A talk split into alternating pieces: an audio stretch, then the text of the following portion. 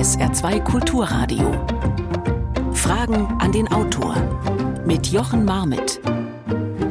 Einen schönen Sonntag wünsche ich Ihnen. Schön, dass Sie mit dabei sind. Heute zu unserem Buch mit dem Titel Der Wald der Zukunft. Ein Förster berichtet vom Kampf um unsere Bäume. Erschienen im Piper Verlag, 256 Seiten, 22 Euro das Buch. Geschrieben hat es ein Förster, Martin Janner, so heißt er. Schreibende Förster gibt es ja in den letzten Jahren immer mal wieder und vielleicht auch ein bisschen häufiger. Hat aber natürlich auch einen guten Grund, denn der Wald, wie wir ihn kennen, in unserer unmittelbaren Umgebung, aber auch in anderen Teilen der Welt, ist am kaputtgehen. Rasant und massiv kann man sagen. Das hat mehrere Gründe und vor allem vielfältige Auswirkungen. Wie also handeln? Was können? Was müssen wir dagegen tun? So lassen und schauen, was passiert. Eher nicht, sagt Martin Janner, wir müssen schnell handeln und klug, wie das aussehen könnte und warum wir uns alle in die Wälder begeben sollten mit einem interessierten Blick, das wollen wir ihn heute Morgen fragen. Und das können wir auch. Er ist nämlich nach Saarbrücken gekommen. Einen schönen guten Morgen, Herr Janner. Ja, guten Morgen. Ein Buch schreiben ist ja die eine Sache, aber Sie sind ja täglich eigentlich in Ihrem Wald unterwegs und der kann man sagen, verändert sich, vielleicht auch radikal, er stirbt. Ähm, Hilflosigkeit ist das richtige Wort in dem Zusammenhang für Sie? Ja, die ersten zwei Jahre war da Hilflosigkeit dabei. 2018, 2019 zu sehen, wie die Fichten äh, in rasendem Tempo abgestorben sind, das war eine Situation, die muss man erstmal mit sich selbst ausmachen. Das ist nicht so einfach. Und dann nimmt man das als eine Aufgabe an. Das heißt, es hat sich was äh, getan in ihrer in ihrem Umgang mit dieser Situation. Also nicht die gleiche Reaktion wie vielleicht äh, auch im Forst vor, sagen wir mal, 30 Jahren. Nee, äh, einfach weiter, das kann nicht die Lösung sein, sondern ähm, man muss jetzt mal gucken, was einem die Natur anbietet und dann muss man tätig werden.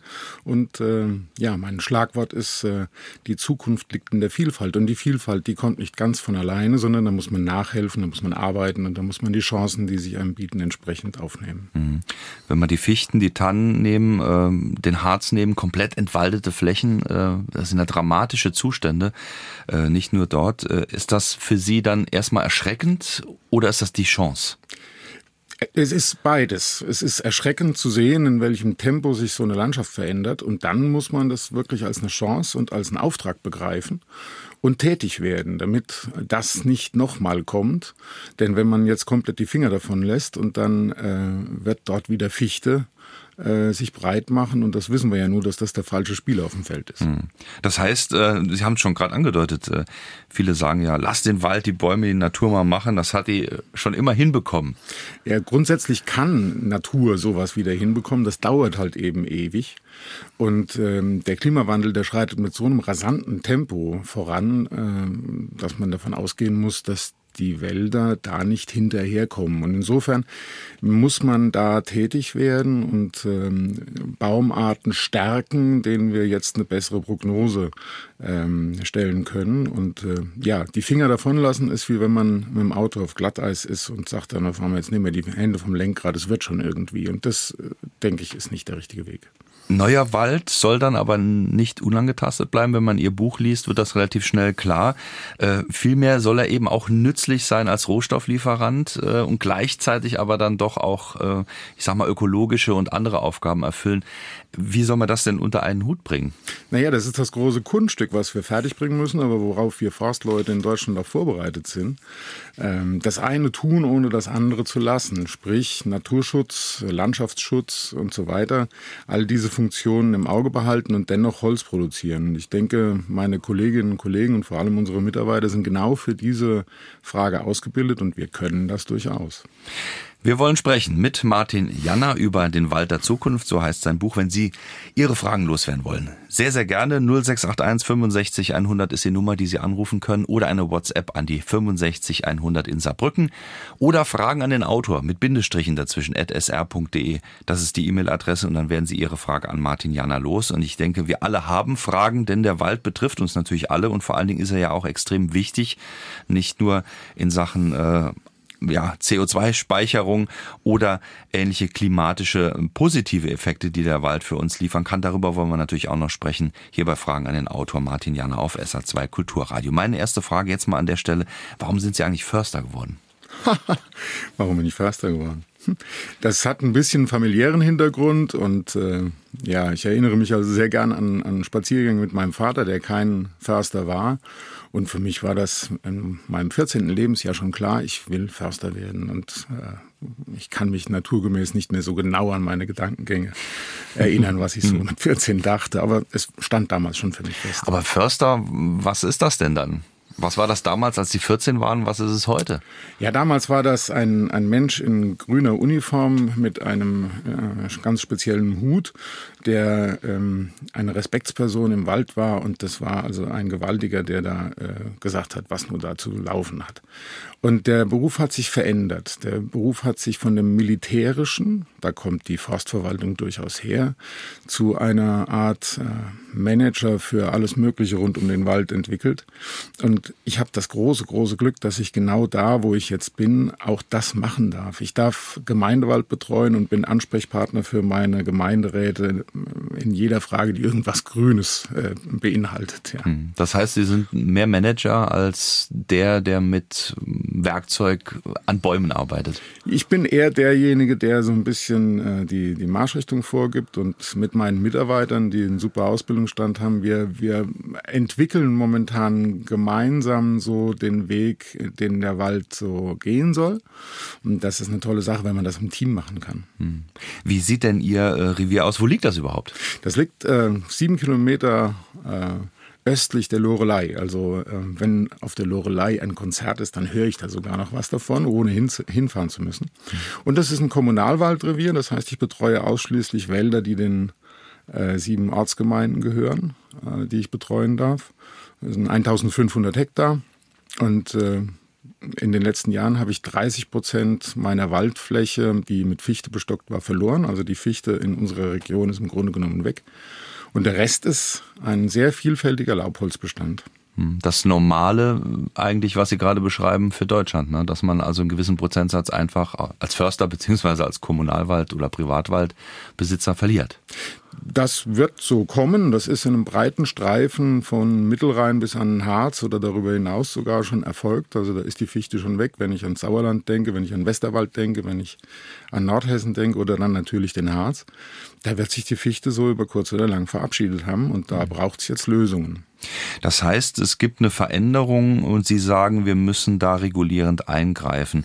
Der Forst hat ja nicht zuletzt auch in anderen Darstellungen, sagen wir mal auf dem Literaturmarkt oder auf dem Sachbuchmarkt, aber auch generell so ein bisschen noch ähm, hängt da manchmal hinterher, ja, die wollen ja nur Plantagen äh, da reinkloppen, um viel äh, nachher in Reih und Glied gewachsenes äh, Maßholz rauszuholen. Mhm. Und ansonsten ist der Forst eher äh, ja, eher auf der dunklen Seite. Mhm. Da, da lohnt immer der Blick so ein bisschen in die Geschichte. Wir müssen ja überlegen, warum ist das denn so? Warum wurden denn äh, vor 70 Jahren Plantagen angelegt? Und ähm, sehr häufig werden dann auch die Kollegen der damaligen Zeit ähm, mit, mit Spott und Häme überschüttet und äh, man macht ihnen Vorwürfe. Aber das ist vollkommen falsch. Man muss ja die Entscheidungen, die damals getroffen wurden aus der Zeit beurteilen. Und die Zeit damals war die, dass die Kollegen gesehen haben, dass ja, Mainz und Saarbrücken und Frankfurt, das waren äh, zerbombte Städte und da waren ein Haufen Leute, die irgendwo in Kellerlöchern gewohnt haben. Und ganz logischerweise sind meine Kollegen damals aufgerufen gewesen, ganz schnell dafür zu sorgen, dass Bauholz herbeikommt. Und äh, hier im Saarland übrigens Grubenholz, das war eine ganz wichtige, wichtige Geschichte, dass man hier weiterarbeiten konnte. Und dann haben die Kollegen das gemacht, was aus der damaligen Zeit genau das Richtige war. Und heute haben wir eine ganz andere Situation. Heute müssen wir über Kohlenstoffspeicherung intensiv nachdenken. Heute müssen wir realisieren, dass der Klimawandel in einem rasenden Tempo voranschreitet und das sind unsere Rahmenbedingungen, mit denen wir heute zu arbeiten haben. Hm. Also Fichte und Tanne damals, als äh, Sie schreiben über Normprodukt, ja. äh, man hat den Reinertrag gesehen, man hat dann auch in den Folgejahren mit Herbiziden ganz stark gearbeitet, mhm. äh, weil man das weiter äh, in, der, in der großen Form eben bewahren wollte. Und jetzt macht uns da sozusagen der Klima, die Klimaveränderung äh, da einen Strich durch die Rechnung. Ähm, Sie sagen, es ist Eile geboten einzugreifen. Mhm. Ist das denn überhaupt schnell möglich? Naja, Förster und der Zeitbegriff. Also unser Zeitbegriff, der sieht ähm, etwas anders aus als der, der momentan so in Mode ist. Also wenn wir sagen, wir müssen schnell etwas verändern, dann meinen wir der Ruckzuck schon mal zwei, drei, vier, fünf oder zehn Jahre. Ähm, das ist natürlich heute äh, überhaupt nicht mehr auf vogue, dass man solche Zeitbegriffe hat. Aber wir müssen vielleicht auch jetzt der ein oder andere Chance möglichst schnell nutzen. Wenn wir jetzt auf einer Freifläche eine Eiche, eine Kirsche, ein Ahorn haben, dann will der jetzt Aufmerksamkeit. Da muss jetzt muss nach dieser kleinen Pflanze geguckt werden, weil wenn wir da erst in drei Jahren kommen, dann ist sie womöglich unter Begleitvegetation verschwunden oder irgendein Reh hat die kleine Eiche aufgefressen und dann ist sie weg. So, also müssen wir jetzt gucken, was äh, präsentiert uns die Natur und damit wollen wir weiterarbeiten und da, wo nichts kommt, da werden wir dann was pflanzen und da äh, probieren wir das ein oder andere Mal aus. Um den Wald der Zukunft zu gestalten. Genau. Martin Janner, so heißt sein Buch. Heute zu Gast hier bei SA2 Kulturradio 0681 65 100 ist die Nummer, die Sie anrufen können oder eine WhatsApp an die 65 100 in Saarbrücken oder eben eine Mail, Fragen an den Autor mit Bindestrichen dazwischen at sr.de. Jürgen Brust aus St. Ingbert hat das gemacht und er äh, fragt eigentlich genau nochmal nach, das ist jetzt ein Zufall, aber es passt, wie lange wird es denn dauern, bis die letzte Fichtenmonokultur durch einen starken Mehrgenerationenmix von Bäumen abgelöst ist? Tja, also ich sage jetzt mal, die nächsten 10, 15 Jahre entscheidet äh, da sicherlich über die Zukunft der Fichte. Es wird vermutlich auch Bereiche in Deutschland geben, wo sich die Fichte noch halten kann. Das sind Bereiche, die etwas höher liegen und die vielleicht vom Regen etwas ähm, äh, begünstigt werden. Aber in den äh, Mittellagen, im größten Teil von Deutschland, wird wohl in den nächsten 10, 15 Jahren ganz dramatisch die Fichte verschwunden sein. Ich will nicht sagen, dass die letzte Fichte verschwindet. Irgendwo mhm. steht immer noch eine rum. Ähm, aber die es ist zu befürchten, dass sie nun alle verschwinden. Es ist deswegen zu befürchten, weil es schöner wäre, und da haben wir auch vor Jahrzehnten schon mit angefangen, unter die Fichten andere Baumarten zu pflanzen und dann einen, einen sukzessiven Übergang hinzukriegen.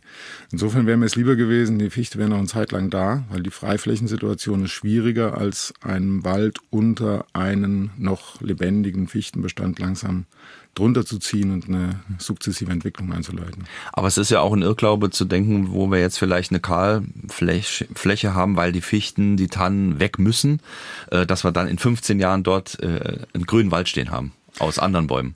Ja, das ist die Frage, wie man Wald definiert. Ja, also Wald beginnt für mich durchaus, dass eine Pflanze da steht, die äh, noch nicht mal kniehoch ist. Dann ist das auch schon Wald.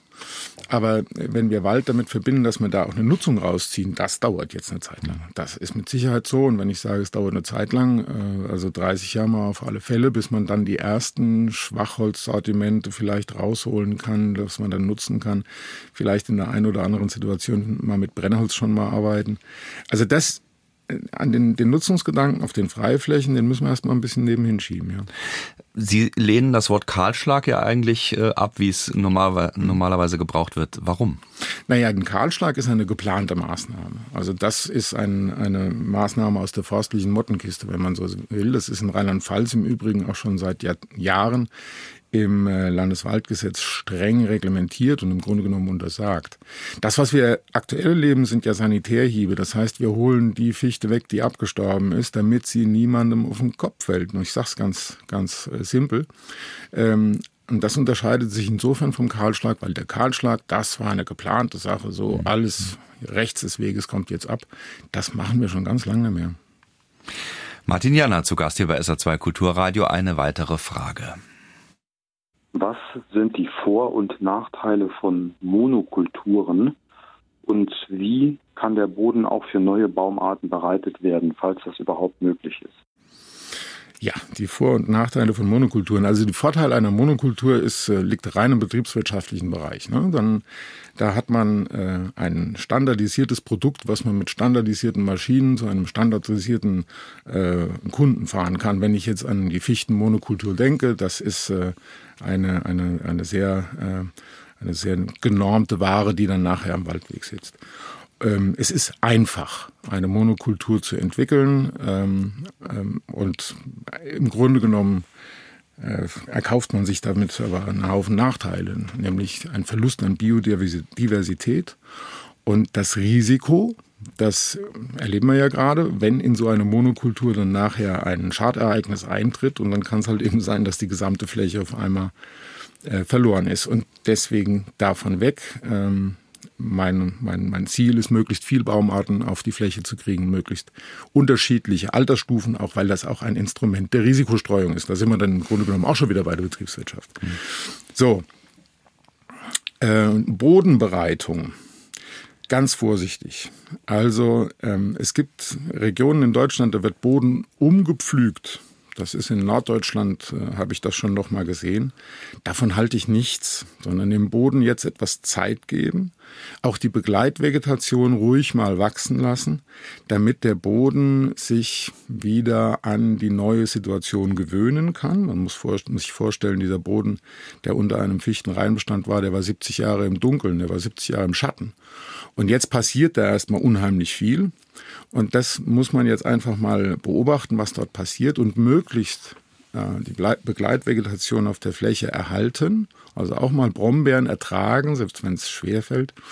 Und dann sukzessive die Bäume wachsen lassen und fördern, das, was man fördern möchte. Aber Boden herrichten, halte ich relativ wenig davon, weil man damit sehr viel Humus zerstören würde, wenn man da jetzt mit Maschinen drauf rumfährt. Das heißt also, wenn wir jetzt so einen Fall haben, wir haben ein Waldstück, das eben weg muss, weil der Borkenkäfer da ganze Arbeit geleistet hat, dann stehen dann noch äh, äh die Wurzeln äh, der Bäume mit dem Rest des Stammes äh, flach abgeschnitten. Äh, da liegt dann der Rest dessen, was noch an dem Holz äh, wuchs damals oder übrig blieb, in großen Haufen. Und dann macht man am besten, wie Sie sagen, einen Zaun drumrum, um eben den neuen Wald, den Mischwald äh, zu pflanzen. Das kommt, hängt davon ab, wie viel, wie viel Rehe, Hirsche, äh, Dammwild, Muffelwild, was es so alles gibt, wie viel da nun da rumlaufen. Und ähm, da kann ein Mittel der Wahl sein, dass man einen Zaun drumherum stellt. Da kann ein Mittel der Wahl sein, dass man die einzelne Pflanze äh, schützt. Da kann natürlich auch ein Mittel der Wahl sein, dass man den Wildbestand so einregelt, dass man all diese Maßnahmen nicht ergreifen muss. Aber zu warten, bis der Wildbestand sich von alleine irgendwie nach unten reguliert hat, äh, würde bedeuten, dass man sich unheimlich viele Chancen begibt, also dass man keine Chancen nicht genutzt hat. Mhm. Da sind wir auch bei einem Thema, worüber Sie schreiben, äh, Wildbestand regulieren. Also Sie sind äh, pro Bejagung, das kann man so sagen. Absolut. Ähm, warum äh, sagen, es gibt ja doch einige Stimmen, die sagen, ja auch da äh, reguliert sich das selbst äh, mit äh, Fuchs und vielleicht auch noch Wolf. Ähm, da, da können wir eigentlich entspannt drauf schauen. das, das hat die Natur auch schon immer geregelt. Naja, das wollen wir nicht erleben, weil ähm, zum einen glaube ich nicht, dass unsere mm, Gesellschaft so viel Wölfe tolerieren kann, die erforderlich wären, um wirklich in die Bestände einzugreifen und die Bestände zu regulieren. Nein, der regulierende Effekt wären irgendwelche Wildkrankheiten oder, oder äh, Seuchenzüge, die womöglich durch die Rot- und Rehwildbestände gehen. Und ich glaube, dass wir das auch nicht tolerieren können, wenn hinter jeder Waldkurve auf einmal ein verstorbenes Reh liegt. Nein, nein, wir brauchen nach meiner festen Überzeugung eine gute, handwerklich gut gemachte und äh, engagiert praktizierte Jagd. Das die Jäger müssen als Partner für die Forstwirtschaft gesehen werden und diese Partnerschaft, die müssen wir stärken. Das heißt, Sie schreiben auch ganz konkret äh, über die Form der Jagd ähm, und das auch Rehwild, beispielsweise am besten in der Treibjagd. Das ist ein Mittel der Wahl. Mhm. Äh, und das fordert von dem Jäger, der nun mit der Waffe im Wald steht, äh, ein großes handwerkliches Können, ein großes handwerkliches Geschick. Denn wir dürfen doch verschiedene Regeln auch des Tierschutzes äh, nicht außer Acht lassen. Wir jagen auf ein, ein Wildtier, was ein Säugetier, was Schmerzen empfindet, was vielleicht auch eine Sozi Sozialstruktur hat. Und das ist ein enorm anspruchsvolles Feld. Und deswegen würde ich mir wünschen, dass die Ausbildung auch der Jäger genau äh, das berücksichtigt und äh, dass wir da es mit ähm, gut ausgebildeten Handwerkern auf der Fläche zu tun haben. Aber wenn ich das so als erstes lese oder höre, da schrecke ich erstmal hoch und denke, oh Gott, das ist ja ein Rückfall in die ins 18. Jahrhundert, sage ich jetzt mal. Äh, Treibjagd, äh, die armen Tiere und äh, ist doch ziemlich in Kritik geraten, diese Form des, des Bejagens. Aber Sie schreiben ja darüber, warum Sie das eigentlich für sinnvoll halten. Ja, das, wir werden das Problem haben auf den großen Freiflächen, die sich dann mit jungem Wald füllen oder meinetwegen auch mit Brombeeren und äh, Gott weiß, was da alles so wächst Wir werden die Rehe nicht mehr sehen. Wir werden im Übrigen auch die Wildschweine nicht mehr sehen, weil das natürlich ein wunderbares Versteck ist. Und dieses Biotop äh, junger Wald wird gerade fürs Rehwild also eine wunderbare Situation sein. Hm. Und die verlassen nicht mehr diesen Einstand, nur weil sie sich uns mal zeigen wollen, sondern denen muss man schon erklären, dass sie gerade beim Treibjagdtermin mal irgendwo da raus müssen, damit wir dann entsprechend die Jagd ausüben können. Und wir dürfen auch diese Treibjachten oder diese Jagden nicht vergleichen mit einer Hasenjagd, die man sich vielleicht aus den 50er Jahren noch vorstellt, sondern hierbei äh, sitzen die Schützen sehr weit voneinander entfernt und man sollte versuchen, das großräumig zu machen, dass das Wild dann nicht voll gehetzt an dem Jäger vorbeidonnert, sondern das soll möglichst äh, entspannt an ihm vorbeikommen und äh, dann bejagt werden, verantwortungsvoll. Ein Thema im Buch von Martin Jana, der Wald der Zukunft, auch die Jagdform, aber natürlich noch viele, viele andere. Ihre Fragen gerne an die 0681 65 100 hier in Saarbrücken. Hier ist eine weitere. An einer Stelle aufforsten, an anderer Stelle die Verhinderung von Wald durch Beweiden. Was ist von diesem Widerspruch zu halten? Wald durch Beweiden verhindern. Ähm, das gibt es. Das gibt es bei uns auch im Mittelrheintal, wo man eine Wiederbewaldung ähm, gerade von Kulturlandschaften durch Beweidung äh, bremsen will, Reintreiben von Schafen und Ziegen. Das sind Artenschutzprojekte, die äh, ganz gezielt die eine oder andere Insektenart meinetwegen oder auch äh, Orchideen und so weiter unterstützen sollen. Ähm, da muss man einfach sagen, das sind Einzel- oder Sondermaßnahmen, die sicherlich eine artenschützerische Berechtigung haben. Aber auf einem Großteil der Fläche, wo bisher Wald war, da soll auch wieder Wald hin. Und zwar in möglichst bunter und möglichst bunt gemischter. Da sind wir bei dem Thema, worüber Sie ja ganz ähm, besonders schreiben, dass Sie Wald ähm, stufenweise anlegen wollen. Vielleicht können Sie mal erklären, ähm, so ein Mehrgenerationenwald, der sich selbst ähm, nicht im Weg steht auf der einen Seite, weil eine, sagen wir mal, Baumart jetzt vielleicht alle anderen verdrängt oder gar nicht zum Wachsen kommen lässt und die gleichzeitig aber auch viel Pflege und Eingriff des Menschen braucht, damit sie eben wachsen kann, natürlich wachsen kann. Mhm, also stufenweise, der Begriff würde ja ähm, vielleicht den Eindruck erwecken, dass also da äh, eine Stufe ist mit drei Meter hohen Bäumen und dann zehn Meter weiter die Stufe mit sechs Meter hohen Bäumen. Nee, nee, gemeint ist stufig gemischt. Das heißt, auf ein und derselben Fläche sind kleine Bäume, mittelgroße Bäume, große Bäume. So.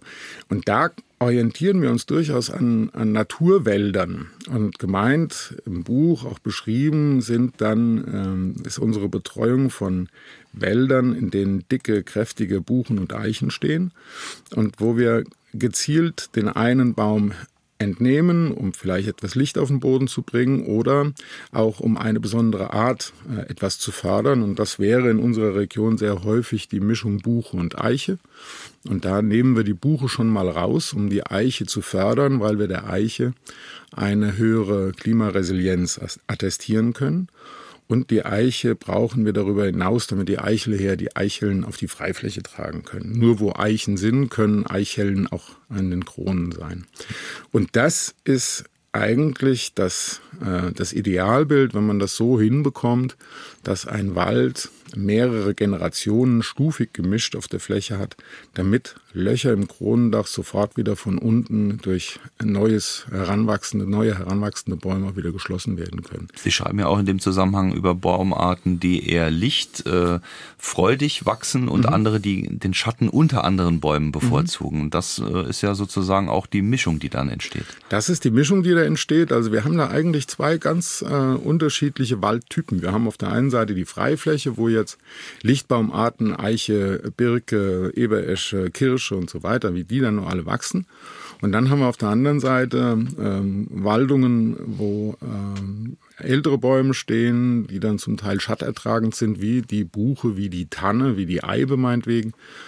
Und ähm, da kann man diesen stufigen Aufbau jetzt schon wunderbar machen, um eine Sicherheit zu haben, weil auch die Buche sieht aktuell in vielen Bereichen des Landes nicht gut aus. Und da ist es immer schön, wenn man die nächste Generation schon als Netz oder doppelten Boden parat hat. Bei der Auswahl der Baumsorten, da passt die Frage von Walter Engelbert aus Wattgassen ganz gut dazu. Vielen Dank dafür. Er schreibt, ist der mitteleuropäische Wald angesichts der Klimaerwärmung über die Pflanzung von zum Beispiel mediterran Baumarten noch zu erhalten. Also Sie sagen ja gerade, die Buche gerät auch äh, massiv unter Druck. Ähm, mediterrane Baumarten, ist das dann die Lösung?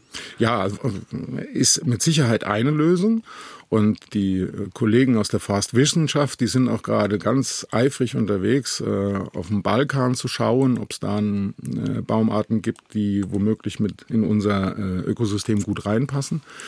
Ähm, wir gucken auch nach Kleinasien, wir gucken in Iran ähm, und natürlich rund ums Mittelmeer. Und schauen da, welche Kombinationen an Baumarten hier gut dazu passen. Und ich empfehle auch ganz bewusst den Blick in den mediterranen Raum, weil zu Zeiten der Eiszeiten unsere Baumarten in Anführungszeichen, sprich die Buche und die Tanne und so weiter, die waren schon mal emigriert ins äh, warme in den warmen Süden und sind zurückgewandert. Mm, man kann sich durchaus vorstellen, dass es da schon mal Vergesellschaftungen mit der Esskastanie, mit der Zerreiche zum Beispiel gab.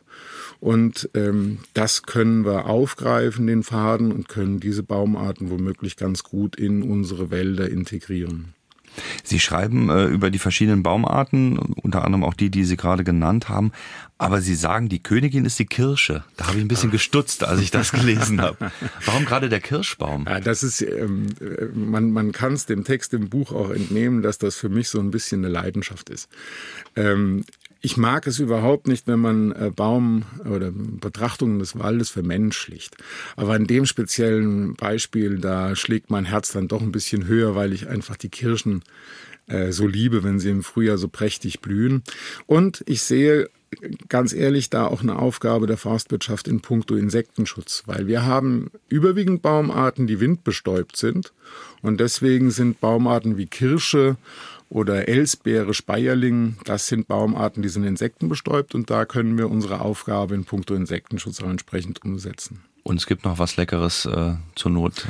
Ach, zum Sammeln, oder? Ich mag die, ich mag dann doch die Zuchtkirsche eher, weil die, die Vogelkirsche im Wald ist überwiegend Stein.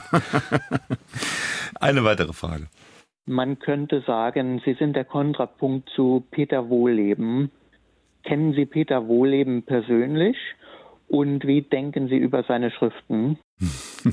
Ich kenne Peter Wohleben persönlich und zwar aus der Zeit, bevor er als Autor so äh, groß rausgekommen ist. Und in der Tat äh, sind, die, sind die Schriften von Peter Wohleben ein Anlass gewesen, dass ich dieses Buch geschrieben habe, weil ich ähm, ja unser Handwerk in der öffentlichen Diskussion und auch in den Schriften von Peter Wohleben als sehr, sehr schlecht dargestellt und ja geradezu schlecht gemacht empfunden habe. Und ähm, ja, die Situation war die, dass ein Mitarbeiter sich fürchterlich aufgeregt hat darüber, dass die Forstwirte als schlechter, als Metzger des Waldes bezeichnet worden sind. Und dem wollte ich entgegentreten. Denn wir arbeiten nicht gegen den Wald, sondern für den Wald. Und das, ja, musste mal gesagt werden. Und das ist der Grund, warum ich das Buch geschrieben habe. Wobei auf der anderen Seite natürlich auch irgendwo ähm, das gemeinsame Interesse eigentlich ja schon da ist, kann man vielleicht sagen. Die Aufmerksamkeit vor allen Dingen auf den Wald zu lenken. Ähm, jeder auf seine Fasson. Das ist so und es ist auch äh, absolut begrüßenswert, dass der Wald in der öffentlichen Wahrnehmung wieder eine größere Rolle spielt. Das finde ich auch toll. Aber wichtig ist es, dass wir äh, wissensbasiert entscheiden und auch handwerklich entscheiden und zur Kenntnis nehmen, dass die Kollegen auf der Fläche sehr wohl Wald weiterentwickeln wollen und Wald für die Zukunft erhalten wollen. Das ist unser Auftrag, den nehmen wir sehr ernst. Und zwar die Forstwirte genauso wie die äh, Revierförsterinnen und Revierförster auf der Fläche. Und das ist leider in den vergangenen Jahren immer schlechter dargestellt worden. Und deswegen, ja, mit dem Kontrapunkt ist äh, ein Stück weit, da ist was dran, ja. Schauen wir doch mal auf das ganz konkret, äh, was Ihre Mannschaft, sage ich jetzt mal, äh, in Ihrem Revier aktuell gemacht haben. Wie, wie sieht denn das aus? Also wie muss man sich vorstellen? Da wird also nicht nur mit der Motorsäge ähm, Meter für Meter rausgeschnitten, sondern da geht's mit der Rosenschere zu. Ja, ja.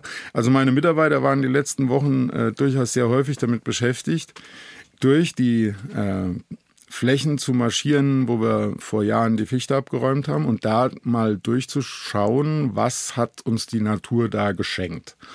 Und äh, ich bin wirklich begeistert, was uns die Natur geschenkt hat. Und dieses Geschenk wollen wir aufnehmen. Und ähm, das waren sehr viele Eichen, die der Eichelherr uns hingebracht hat. Das haben wir im Übrigen auch aktiv unterstützt, indem wir dem Eichelherr Tische gebaut haben und Eicheln reingefüllt haben.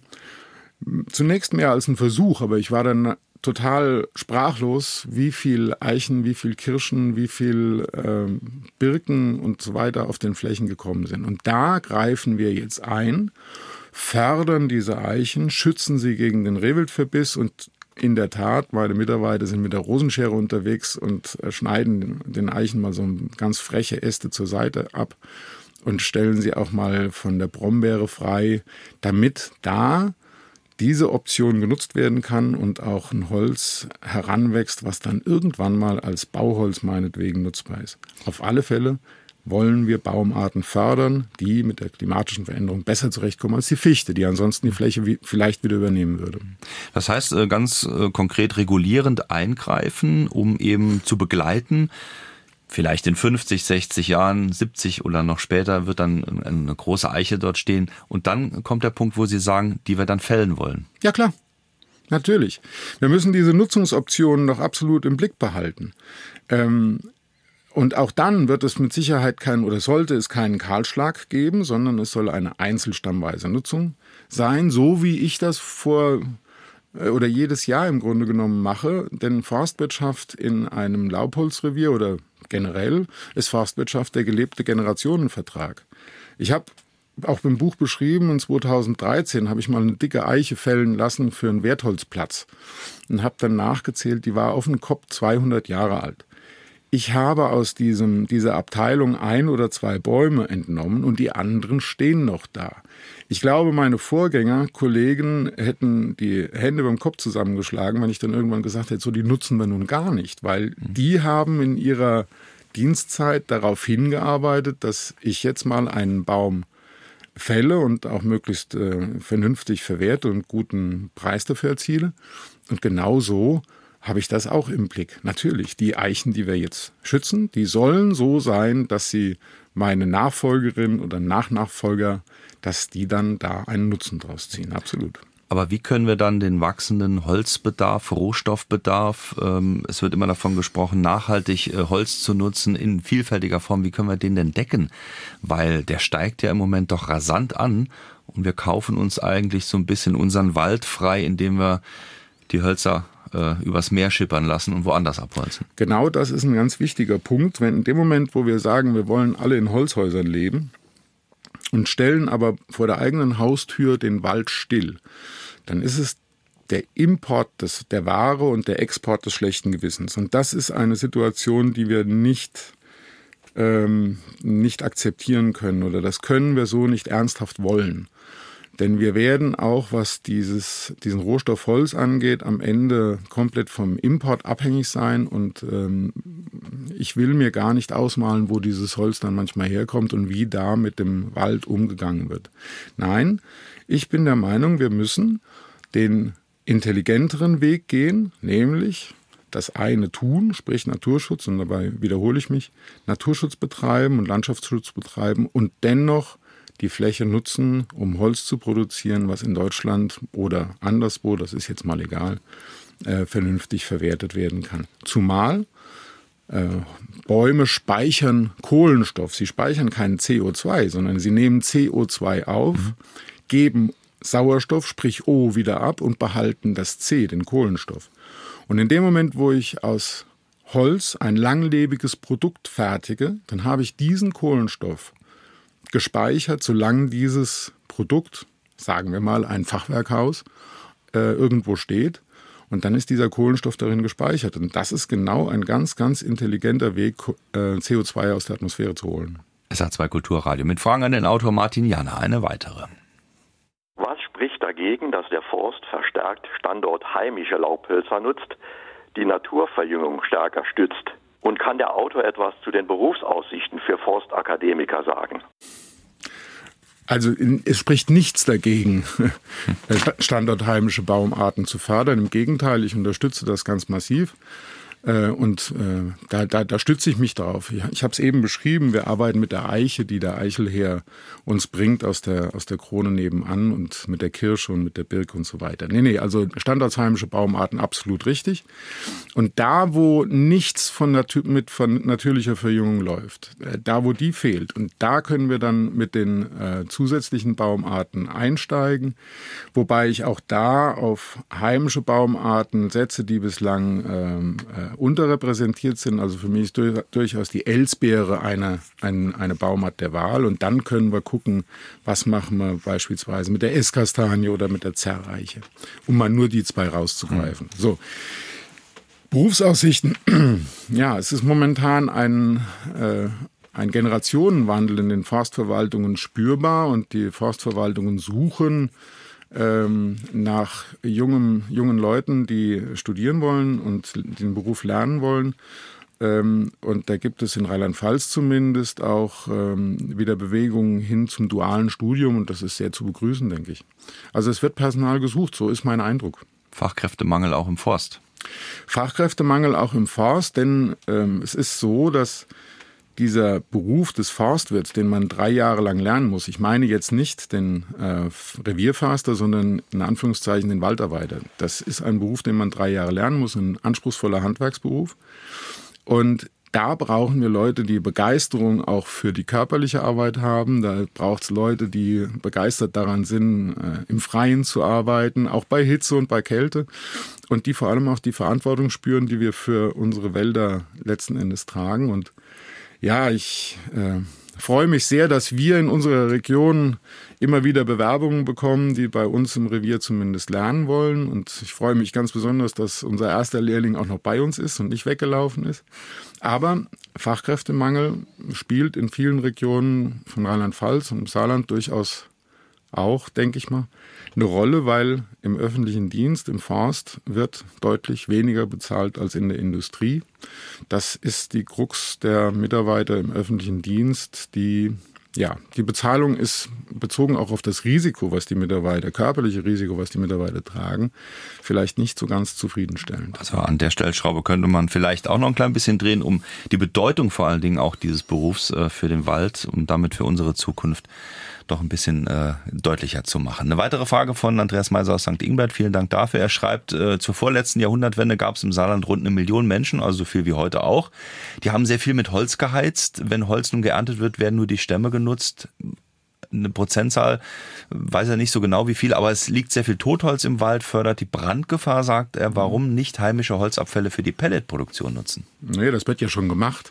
Es ist ja so, dass die Pellets, die in Deutschland produziert werden, aus den Abfällen der Sägewerke im Wesentlichen gemacht werden. Auch da ist die Darstellung in der Presse oftmals ein bisschen reißerisch, möchte ich mal sagen. Also für unsere Sägewerksindustrie war die Hinwendung zur äh, Pellet-Technik äh, ein ganz, ganz großer Segen. So. Jetzt können wir aber dennoch, empfehle ich auf gar keinen Fall, durch die Wälder zu ziehen und alles rauszuholen, was irgendwie brennbar ist, sondern wir sollten durchaus das Kronenmaterial auf der Fläche belassen und äh, auch beim sogenannten Zopf, also dem schwächsten Teil des Stammes, was wir noch aufarbeiten, sind wir auch um einige Zentimeter nach oben gegangen, um Holz auch auf der Fläche zu belassen, was dann nachher äh, Humus geben soll und geben wird. Ähm, aber in der Tat ähm, habe ich überhaupt keine Berührungsängste zur äh, Holzverbrennung, wenn sie denn regional verknüpft ähm, stattfindet. Äh, Im Gegenteil, ich habe in meinem Revier einen Hackschnitzelhof und wir beheizen in unserer Region Kranken das Krankenhaus und die Schulzentren mit Holz aus der heimischen aus den heimischen Und das hat diese wunderbare Situation nach sich gezogen, dass zur Gaspreisdramatik im letzten Jahr unser Bürgermeister nicht in der Situation war, das Schwimmbad kalt zu lassen und die Klassenräume kalt zu lassen, sondern wir haben aus eigenen Mitteln unsere Schulen schön warm gehabt. Also, ich halte Holzheizung absolut für ähm, vertretbar und gut, äh, wenn es in einem vernünftig bemessenen Rahmen ist. Die Holzheizung wird nicht das Mittel sein, um große äh, ähm, Ballungszentren zu beheizen, sondern wir müssen auch da einen Energiemix fahren. Das Holz kann da einen Anteil haben, aber ich glaube nicht. Eher einen geringeren. Eher einen geringeren. Ich glaube nicht, dass wir das ganze Saarland mit dem saarländischen Holz beheizen können, wie das der Anrufer vielleicht gemeint hat. Das glaube ich jetzt nicht, aber ähm, wir sind auf jeden Fall bei dem Energiemix mit dabei. Eine weitere genau. Frage von Elke Schumacher, die schreibt äh, auch in Richtung Waldbrände, wenn man sich das rund um die Welt ansieht, äh, eigentlich die Ursachenforschung, die massive Veränderung in den Wäldern, was Bepflanzung und Bearbeitung angeht. Ähm, Vielleicht nehmen wir ein Beispiel raus. Äh, können wir das überhaupt im Moment verhindern, äh, was diese massiven Waldbrände angeht? Wir haben in Kanada gigantische Brände, wir haben in Griechenland, äh, in Südeuropa, aber natürlich auch die ganz großen, die große Waldbrandgefahr in Deutschland ist ja auch nicht vom Tisch. Können wir da im Moment was gegen tun, ak akut, oder hoffen, dass es regnet? Also ja, Wenn es regnet, ist schon mal viel gewonnen. Ähm, aber wir müssen festhalten, dass auch die Waldbrände in, in Griechenland, dass, da, dass die sehr, sehr häufig oder im, zu 90 Prozent der Fälle auf einen Brandstifter zurückzuführen sind. Insofern, ähm, da ist ein Ungeist am Werk, den man äh, vielleicht erstmal irgendwo einfangen muss. Das ist Punkt eins. Punkt zwei. In unseren Wäldern freue ich mich im Grunde genommen über jedes Laubblatt, auch ein Brombeerblatt, weil Blätter brennen nicht so schnell und bleiben länger grün. Insofern ist es auch äh, absolut gut und richtig, dass wir aktuell versuchen, die Wälder in Richtung Vielfalt und auch äh, in Richtung Laubholz ein Stück weit zu bewegen, weil Laubwälder einfach nicht so gut brennen wie Kiefernbestände. Das ist so. Ähm, aber wir müssen auch, äh, was die Technik angeht, versuchen, uns besser aufzustellen. Und da können wir durchaus auch mal nach Brandenburg gucken, die ein viel größeres Problem auf dem Gebiet haben und die sind wahnsinnig aktiv momentan, was Waldbrandfrüherkennung angeht und was auch Ausstattung der Feuerwehren angeht. Hm. Nochmal zum Thema Waldbrände, äh, auch von Peter Zeb aus Eschborn eine Frage. Äh, Tun Sie schon etwas vorbeugend, um die Gefahr zu reduzieren? Sie haben es gerade angedeutet, Sie lassen eigentlich wachsen erstmal, äh, damit so viel wie möglich Blätter mhm. ähm, dann eben im Wald zu finden sind. Aber gehen Sie vielleicht auch äh, jetzt im Sommer morgens schon eine Runde um, um halb fünf, um zu gucken oder Ihre, Ihre Mitarbeiterinnen Mitarbeiter? Also wie, wie, wie beugt man vor? Also morgens um, halb, fünf braucht man noch nicht nach einem Waldbrand zu suchen, weil da ist der Wald noch feucht. Ähm, selbst am heißesten Tag wird es morgens um halb fünf nicht anfangen zu brennen. Ähm, aber natürlich äh, schauen wir schon ein bisschen genauer hin und die Bevölkerung ist zum großen Glück auch sehr, sehr sensibilisiert und achtet und meldet. Und äh, das ist schon super, wie die Bevölkerung da mitarbeitet, weil ja, im ländlichen Raum wird der Wald ja als ein gemeinsames Eigentum wahrgenommen und auch entsprechend geschätzt und das wollen wir, müssen wir stärken.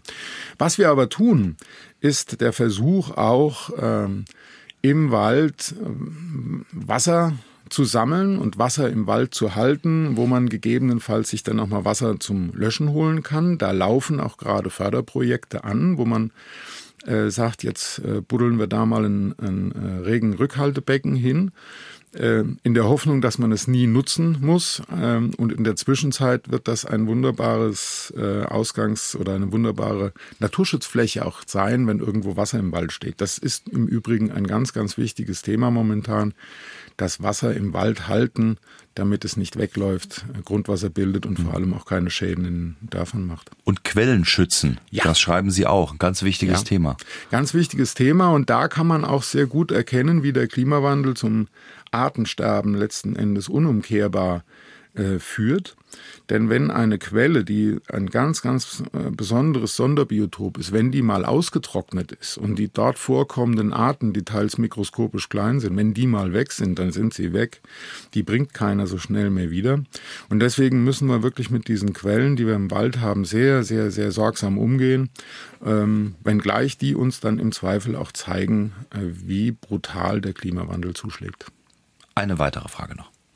Wie sieht der Autor die Zukunft des Schwarzwaldes, der ja fast ausschließlich aus Nadelholzbäumen besteht, die ja beim Klimawandel besonders gefährdet sind? Ja, ich habe da oben gelernt, im rheinland-pfälzischen Teil, äh, im damaligen Forstamt Kempfeld. Und von daher ist mir die Situation da durchaus äh, bewusst. Ich weiß, dass viele Kollegen da schon angefangen haben vorzubauen und haben die Buche unter die Fichte gepflanzt. Und im Grunde genommen ist das auch ein richtiger Weg. Und ansonsten werden wir uns da auch mal dran gewöhnen müssen, dass weite Flächen äh, mit Birken bestockt sind. Und unter die Birken, nach ein paar Jahren, werden wir dann äh, Weißtannen drunter pflanzen, die dann mit den Birken gemeinsam den Wald bilden. Also der Wald in diesem Bereich wird sich ganz, ganz dramatisch verändern. Das wird so sein.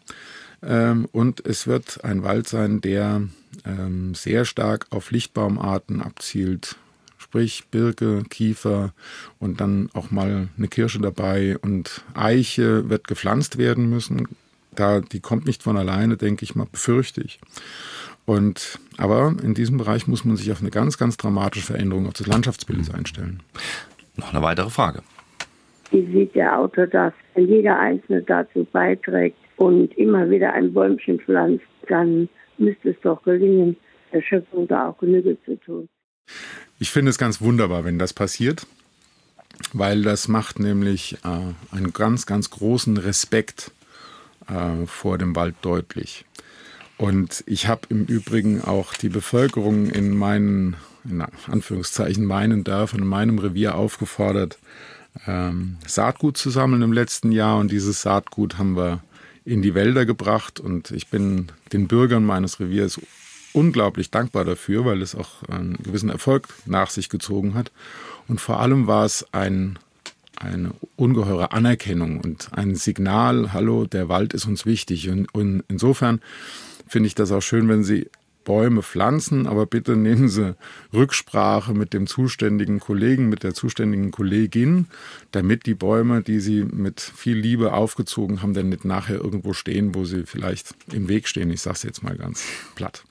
Also auch da sollte man sich vielleicht äh, nochmal austauschen, äh, was die konkrete Baumart angeht und auch den Baumort. Genau. Äh, das kann in dem Zusammenhang nicht schaden.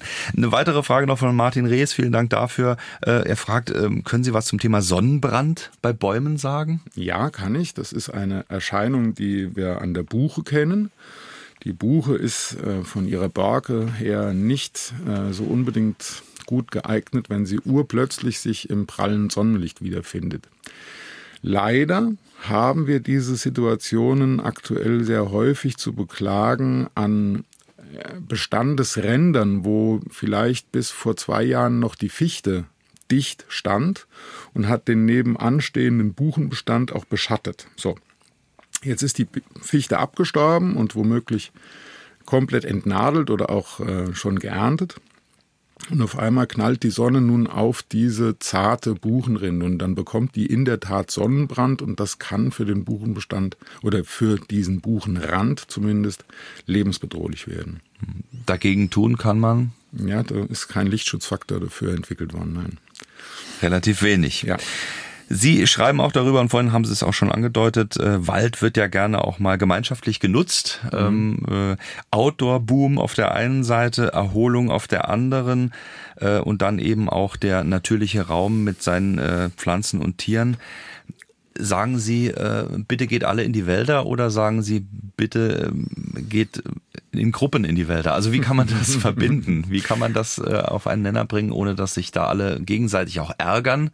äh, oder im Weg rumstehen oder fahren? Naja, ich denke, die Feuer, Feuerprobe oder die Probe aufs Exempel haben wir ja äh, zu Corona-Zeiten äh, ganz gut ähm, überstanden. Also wir haben da ja erlebt, dass auf einmal Unmengen an Leuten äh, in den Wäldern unterwegs waren. Es gab sicherlich an der einen oder anderen Stelle auch mal Reibereien äh, mit äh, mit äh, LKWs, die den Weg nutzen müssen, um Waldholz rauszufahren. Und dann standen Leute im Weg und dann gab es da auch mal heftige Diskussionen. Das Ganze hat sich aber wieder ein bisschen reduziert. Es ist wieder weniger geworden. Hm.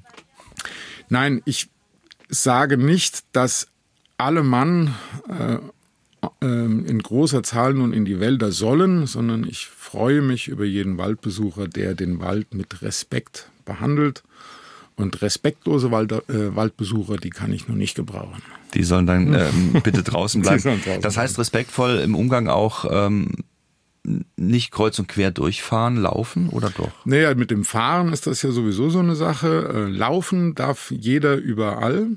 Wenngleich ich natürlich glücklicher bin, wenn die Leute auf den Wegen bleiben. Das hat auch schon einen Sicherheitsaspekt. Denn äh, entlang der Wege gucken wir auch schon mal, dass nicht unbedingt jemand was äh, auf den Kopf bekommt. Äh, und mit dem Fahren, ja, also Fahren mit motorisierten äh, Fahrzeugen, das ist ohnehin gesetzlich geregelt, dass mhm. das nicht zugelassen ist. Und mit den Mountainbikes, ja, da ist natürlich von allen Seiten etwas Rücksicht gefragt. Und das ganz wilde Anlegen von Trails, das finde ich auch nicht so richtig gut.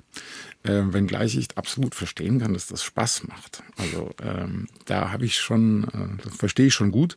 Aber ein, zu einem Miteinander aller Waldbesucher gehört nur ein Wort, nämlich Respekt. Eine weitere Frage noch von Leonor Decker aus Saarbrücken. Wie sieht der Autor den Einsatz von Rückepferden, der als Waldschon gilt? Äh, werden die Tiere in Zukunft noch mehr eingesetzt werden? Ja, das ist natürlich mein Herzensthema, weil wenn ich jetzt nachher nach Hause komme und dann führt mich mein Weg zunächst in meinen Stall, wo meine beiden dicken Jungs stehen. Ich habe nämlich selbst Rückepferde die ich aber nur sporadisch nutze, weil ich fehlt ein bisschen die Zeit dazu. Aber ich sehe in der, in der Arbeit mit dem Rückgefährt ein Mittel für die jungen Wälder der Zukunft. Denn da müssen wir pflegen, da wollen wir pflegen und da können wir an der einen oder anderen Stelle auch Holz äh, gewinnen. Und das Pferd ist nicht nur romantisch und schön anzuschauen und ähm, es ist auch betriebswirtschaftlich oftmals ein durchaus interessantes Mittel, weil dieses sehr schwache Holz kann mit dem Pferd schneller an die Rückegassen geschafft werden, wie das ein Traktor mit dem Seil hinbekommt. Und äh, das Pferd ist auch von Systemkosten her günstiger. Mhm.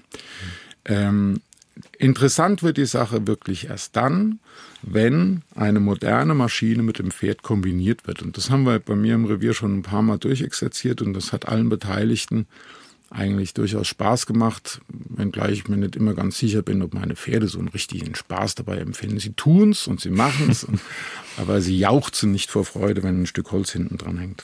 Das heißt also, die Kombination zwischen Vollernter und Rückepferd ist durchaus äh, in ihrem Sinn. Das heißt also, die Rückegassen werden nicht verschwinden, aus ihrem Revier zumindest mal nicht, und äh, auch die Maschinen werden nicht verschwinden. Es gibt ja doch einige Stimmen, die sagen, äh, auch der Eingriff mit diesen großen Maschinen, um das auch effizienter zu gestalten, äh, der ist doch sehr kritisch zu sehen. Jetzt müssen wir aufpassen. Jetzt hatten wir eben gerade die Kombination zwischen Vollernter und Pferd. Das ist also kaum denkbar, das weil, nicht. weil, der okay. Voll, weil der Vollernter, der schneidet ab, also fällt, entastet und legt das Holz schon an die Gasse.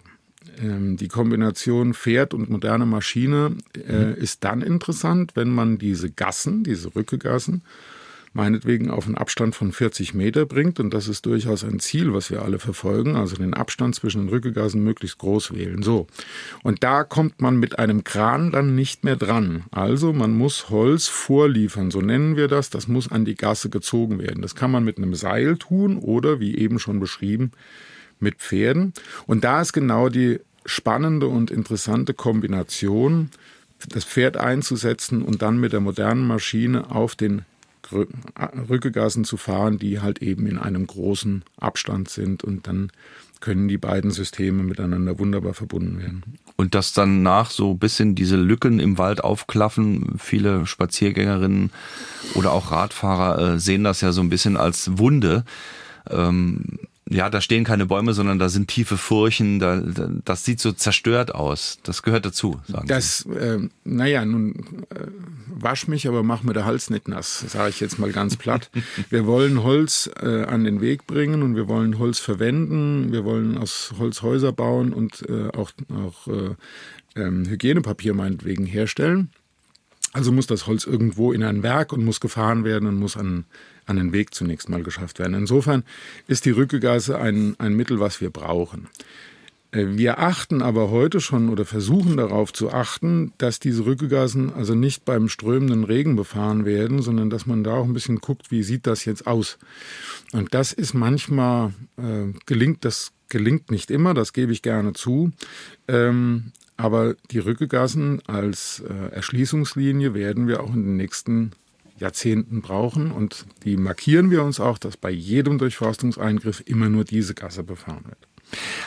Jede Menge Fragen sind gekommen. Vielen, vielen Dank dafür. Eine äh, Frage ist schon mehrfach aufgetaucht, die will ich Ihnen jetzt am Ende doch noch stellen. Ähm, Sie haben vorhin schon gesagt, auch der Mix, was die Energieversorgung angeht, den brauchen wir, um Energie und natürlich auch Strom zu erzeugen. Ähm, wie sieht's aus mit Windkraft äh, in Ihren Wäldern? Das ist momentan ein, ein spannendes Thema, auch in meinem Revier. Ich habe aktuell noch kein Windrad im, in meinem Revier stehen. Äh, die Diskussionen laufen gerade diesbezüglich. Und meine Gemeinden haben sich zu dem Zeitpunkt, als unsere Wälder noch voll bestockt waren, dagegen ausgesprochen. Wir haben gesagt, nee, unser Wald ist geschlossen, wir wollen da keine Löcher reinhauen. Und äh, wir geben uns gerade sehr große Mühe, äh, Windradplanungen so zu steuern, dass die auch wirklich da eventuell umgesetzt werden, wo aktuell äh, Freiflächen sind, wo also der Borkenkäfer die Fichten zum Absterben gebracht hat. Hm. Aber sehen Sie mir es nach. Momentan schwebendes Verfahren in meinem Revier. Äh, ich kann aber verstehen, dass ein Flächeneigentümer da durchaus die Nutzungs- äh, oder auch den, den, die, Einnahme sieht. Das muss man, muss man schon respektieren. Martin Janner zu Gast heute bei SA2 Kulturradio Fragen an den Autor Der Wald der Zukunft. Ein Förster berichtet vom Kampf um unsere Bäume. Erschienen bei Pipa, 256 Seiten für 22 Euro. So das Buch. Und Ihnen vielen, vielen Dank fürs Kommen und weiterhin gutes Gelingen im Revier. Vielen Dank. Ein Buch geht an Ulrike Schomer aus Fischbach, Günter Kalm und Andreas Meiser. Viel Spaß damit und natürlich finden Sie diese Sendung auch als Podcast auf sr2.de und in der ARD Audiothek im Laufe des Sonntags. Nächsten Sonntag dann zu Gast am 2. September sind wir da schon mit Isabella Eckerle verabredet. Sie schreibt von Viren, Fledermäusen und Menschen. Es geht um die folgenreiche Beziehungsgeschichte eben dieser, aber auch um zerstörte Ökosysteme und globale Gesundheit. Isabella Eckerles Resümee macht Hoffnung zumindest mal. Der Mensch hat's in der Hand, ob aus der Virusinfektion eine Pandemie wird oder nicht. Nächste Woche bei Fragen an den Autor 9.04 Uhr hier auf SA2 Kulturradio. Und ich wünsche Ihnen jetzt erstmal einen schönen Sonntag, eine gute Woche. Bis dahin am Mikrofon verabschiedet sich heute Jochen Marmit.